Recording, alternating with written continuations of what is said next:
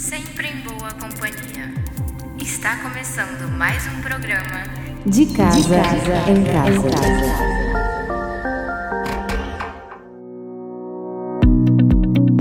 Olá, amigo! Olá, amiga! Tudo bem com vocês? Eu aqui vocês aí. Juntos seguiremos nesta programação. Sem dúvida nenhuma, uma bênção de Deus para todos nós. Muito obrigado pela sua companhia. O que poderíamos dizer agora? Se Deus é por nós, quem será contra nós? Suba o volume, não saia daí. Com certeza, Deus vai te abençoar.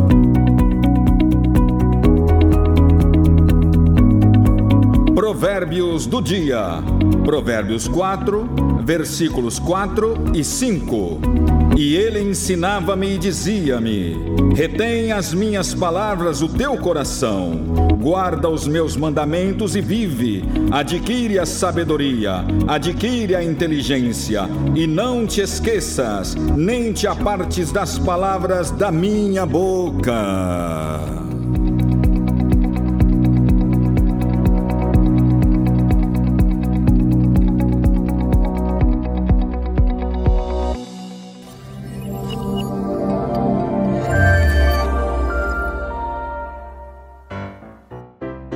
Sorria, Jesus te ama. É o ministério da piedade entrando em ação. Teste o seu conhecimento bíblico. Eu vou te fazer uma pergunta. Qual era a fruta comida por Adão e Eva? A Bíblia diz que Eva tomou a fruta e comeu. Ah, a única fruta que tomamos e depois comemos, claro, é o coco. A campainha toca, o dono da casa vai atender e era sua sogra. Ele, surpreso, lhe diz: Nossa, minha sogra, que surpresa, a senhora por aqui? A sogra pergunta: Mas como surpresa? A minha filha não te avisou que eu viria? Sim, ela me avisou, mas como eu estava com soluço, eu pensei que fosse somente para me assustar.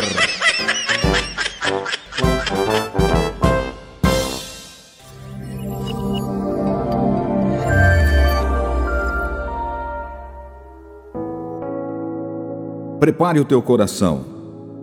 Chegou o momento da meditação na palavra de Deus. O texto que vamos ver hoje está no Evangelho de Lucas, no capítulo 24, dos versículos 13 ao 32. Eu não vou ler o texto, você pode ler em casa. Ele fala da história daqueles dois discípulos desistidos da vida que iam a caminho de Emaús. E Jesus se aproxima deles. Jesus já ressuscitado e começa a escutar o que esses dois discípulos estavam falando. E a meditação gira em torno deste bate-papo, desta conversa entre os dois discípulos e depois com Jesus. Quem de nós nunca passou por uma decepção? Não é verdade? Todos nós passamos por momentos difíceis e, infelizmente, alguns de nós carregam marcas profundas causadas pelas decepções. A decepção pode ser expressada pela tristeza, desapontamento e até mesmo pela vergonha. Quando fazemos alguma referência à causa de nossa decepção, falamos de engano, mentira, dolo, fraude, tudo isso com a intenção de causar prejuízos. Para nossa surpresa, este era o contexto em que estavam vivendo esses dois discípulos, totalmente decepcionados. Foi tudo uma perda de tempo. Todos os momentos passados com este Jesus de Nazaré não serviu para nada. Tudo não passou de uma mentira, um engano. Fomos prejudicados. Eles estavam totalmente decepcionados com Jesus e por isso entraram num processo de desistência. Jesus é tão lindo, tão maravilhoso, tão misericordioso, sem dúvida nenhuma, o amor dele cobre multidão de pecados. Sabendo de todo esse turbilhão que estava na alma daqueles homens, ele resolve se aproximar e começa aí uma verdadeira missão de resgate. Enquanto o olhar daqueles discípulos estavam postos no, na decepção, o olhar de Jesus estava na projeção. Sim, o olhar de Jesus estava no potencial colocado por Deus, no espírito daqueles dois aparentes desistidos. A palavra, os ensinamentos de Jesus, você pode ter certeza, nunca voltam vazios. Deixa eu te dizer uma coisa. Eu sei que nesses dias nós estamos vivendo dias muito difíceis. Quem sabe, tem muitas pessoas decepcionadas, pessoas que passaram o último dia 31 de dezembro sorrindo, abraçando amigos e famílias, com um brilho nos olhos, com a esperança de um 2020 cheio de conquistas, alegrias e prosperidade. No entanto, a realidade é esta que estamos vivendo agora. Acalme-se, fique tranquilo. Jesus está aí do seu lado. Ele vai te trazer de volta. Ele vai te retificar, colocar você de volta na rota dele. O mesmo processo que Jesus usou para resgatar aqueles dois desistidos, ele vai usar agora para resgatar você. A primeira coisa que eu quero dizer para você é que Jesus confronta o nosso estado de alma. Ele se aproxima daqueles dois homens e pergunta: Por que estáis tristes? E este é o primeiro passo que Jesus dá. Ele sempre vai confrontar o nosso estado de alma. Ele não faz isso para nos humilhar, e sim para dizer que quem dita o final de nossa história não é a nossa alma, não são as nossas emoções, e sim a palavra dele. Olhe o que a palavra diz em Abacuque no capítulo 3, versículo 17 e 18. Porquanto, ainda que a figueira não floresça, nem haja fruto na vide, o produto da oliveira minta, e os campos não produzam mantimento, as ovelhas da malhada sejam arrebatadas, e nos currais não haja vacas, todavia eu me alegrarei no Senhor, exultarei no Deus da minha salvação. Interessante é que o nome de um deles era Cleopas, pai renomado. Quem sabe este homem foi levado a pensar que todo o seu potencial de pai renomado foi desperdiçado desperdiçado em um projeto que não chegou a lugar nenhum. Jesus faz outra afirmação. Ele diz que os olhos do entendimento deles estavam fechados. Deixa eu te perguntar: o que poderia levar o nosso entendimento a entrar num bloqueio?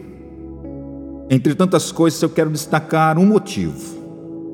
A decepção é o pior inimigo do nosso entendimento. Ela aparece quando nós colocamos o nosso foco no resultado e não no processo. Eu tenho uma boa notícia para você. Esses dias são ruins, é verdade. Mas eu quero dizer algo: que esses dias embora maus, fazem parte do processo de Deus na nossa vida. Olha o que a Bíblia diz em 2 de Coríntios, capítulo 4, versículos 16 ao 18. Por isso não desfalecemos, mas ainda que o nosso homem exterior se corrompa, o interior, contudo, se renova de dia em dia, porque a nossa leve e momentânea tribulação produz para nós um peso eterno de glória muito excelente, não atentando-nos nas coisas que se veem, mas nas que não se veem, porque as que se veem são temporais e as que não se veem são eternas. Jesus faz outra pergunta àqueles homens: Que palavras são estas que vocês trocam entre vocês? E aqui está outro veneno que carregamos. Começamos a trocar palavras e argumentos entre nós no meio da decepção, e que estas palavras servem para nutrir e alimentar e fortalecer ainda mais a nossa decepção, tornando-a um fardo insuportável.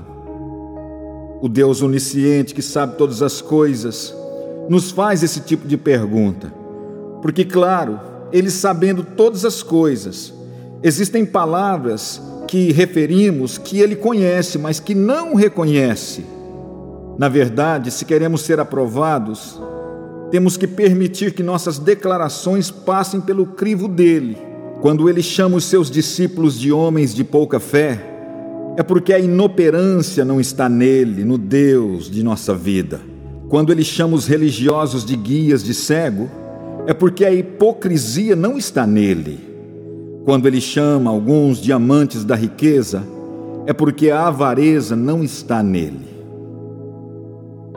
Nesse ponto da história, parece que a resistência naqueles homens ainda continuava, porque a resposta deles a Jesus parece afirmar a ignorância do Mestre. Eles olham para Jesus e dizem: Só você não sabe do que passou nesses dias em Jerusalém? E Jesus responde esta pergunta com outra pergunta: Quais? Que coisas são estas? Nesse ponto do diálogo, nós podemos ver o poder da confissão. Jesus responde: Quais? Que coisas são estas? Na verdade, Jesus queria que estes homens falassem. Aliás, esta é uma habilidade do Mestre. Quando colocamos para fora o que nos fere, expulsamos toda a impureza depositada em nosso coração e alma. Ele permitiu que Zaqueu falasse, a salvação entrou na casa dele. Ele permitiu que Nicodemos falasse e uma nova vida invadiu o interior daquele homem. Ele permitiu que a mulher cirofenícia falasse e a sua fé foi destacada. O próprio Jesus falou. Em Marcos, no capítulo 14, diz assim: E ele levou consigo a Pedro, Tiago e João, e começou a sentir grande temor e profunda angústia, e compartilhou com eles: Minha alma está extremamente triste até a morte. Ficai, pois, aqui e vigiai comigo. O próprio Jesus falou dos seus sentimentos, da sua alma, das suas emoções. Quem somos nós para não colocar esse veneno para fora? Temos que alinhar as nossas expectativas com o propósito, com as promessas de Deus. Vejam só a ousadia desses homens. Eles disseram: e nós esperávamos que fosse ele o que remisse Israel, mas agora com tudo isso, já hoje o terceiro dia desde que essas coisas aconteceram. Deixa eu perguntar: quem disse que Deus está disponível para fazer os nossos caprichos? Parece que esses homens faltaram de alguma reunião, ou quem sabe dormiram enquanto estavam presentes. Nós não podemos cobrar de Deus aquilo que ele não falou. Jesus nunca tinha prometido a estes homens o que eles acabaram de dizer. Renove agora mesmo os seus sentimentos e o seu espírito com as promessas de Deus. Sabe por quê? Isso fará com que as suas forças sejam renovadas. Deixa eu dizer uma coisa para você. Algo tremendo aconteceu com Caleb em Josué no capítulo 14, do versículo 7 ao 11, diz assim: Da idade de 40 anos era eu quando Moisés, servo do Senhor, me enviou de Cades Barneia a espiar a terra. E eu lhe trouxe resposta como sentia no meu coração. Então Moisés naquele dia jurou dizendo: Certamente a terra que pisou o teu pé será tua e de teus filhos em herança perpétua pois perseveraste em seguir o Senhor meu Deus. E agora, eis que o Senhor me conservou em vida, como disse, quarenta e cinco anos já passaram, desde que o Senhor falou esta palavra a Moisés, e eis que hoje sou da idade de oitenta e cinco anos, e ainda hoje estou tão forte como nos dias em que Moisés me enviou, qual a minha força era naquele tempo Tal é agora a minha força para a guerra, para sair e para entrar. Alinhe as suas expectativas com as promessas de Deus e nunca fora delas, porque se você fizer assim, Se você não alinhar às promessas de Deus, a decepção é certa. Olha que coisa maravilhosa.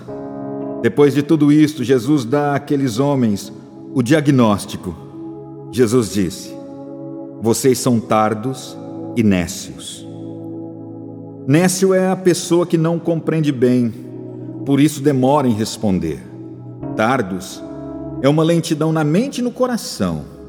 Cá entre nós, aquele que demora em entender, certamente demorará também o coração em responder. Jesus agora entra com a medicação, entra com o tratamento. E eu quero chamar esse remédio de graça sobre graça. Finalmente, depois de dar o diagnóstico, Jesus dá a eles o remédio que eles precisavam. E este remédio se chama graça sobre graça. Sim, um Deus que tinha muito que fazer, em vez de ir em frente em busca dos seus próprios interesses, ele decide ficar com eles. Que maravilha! Um Deus que se limita às nossas limitações só para ajudar-nos a superá-las. Ele é o Deus Emanuel, o Deus conosco. Ele é aquele que disse: Eis que estarei com vocês até o fim. Jesus entra na casa daqueles homens, toma um lugar à mesa. Em seguida, ele tomou o pão, abençoou e partiu e lhes deu. Nesse momento, exatamente nesse momento, os olhos e o entendimento deles foram abertos, recobraram a vista. Você quer ser curado? Quer ser livre da decepção? Chame Jesus para ficar com você. Peça a Ele para entrar na sua vida, na sua casa. Traga Ele para o lugar da sua intimidade. Deixa ele comer com você. Traga ele para o teu lugar secreto, pois estando em secreto, aquele que te vê em secreto te recompensará. Em nome de Jesus.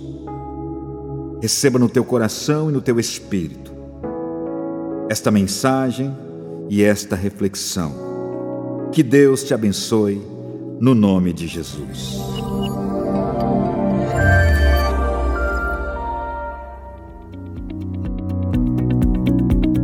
Muito bem, chegou aquele momento precioso onde nós oramos juntos. Ore comigo.